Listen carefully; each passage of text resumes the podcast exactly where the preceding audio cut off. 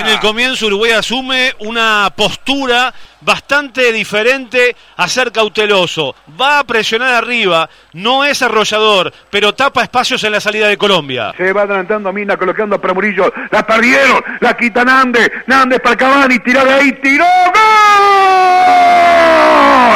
¡Gol! ¡Uruguayo! ¡Colgalo! ¡Cavani, colgalo!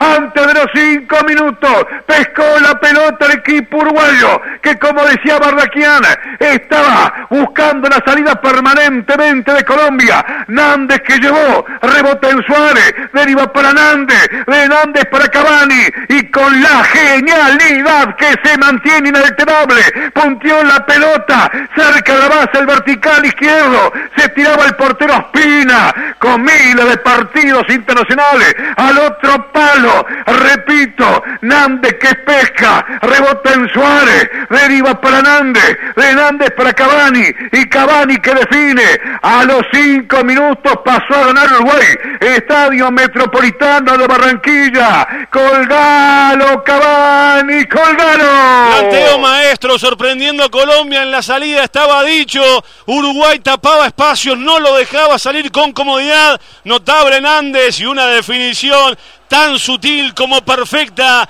de Edinson Cavani, santísimo Cavani, te estábamos esperando, gran gol celeste en Barranquilla. Habitaba, hacemos la vida más fácil.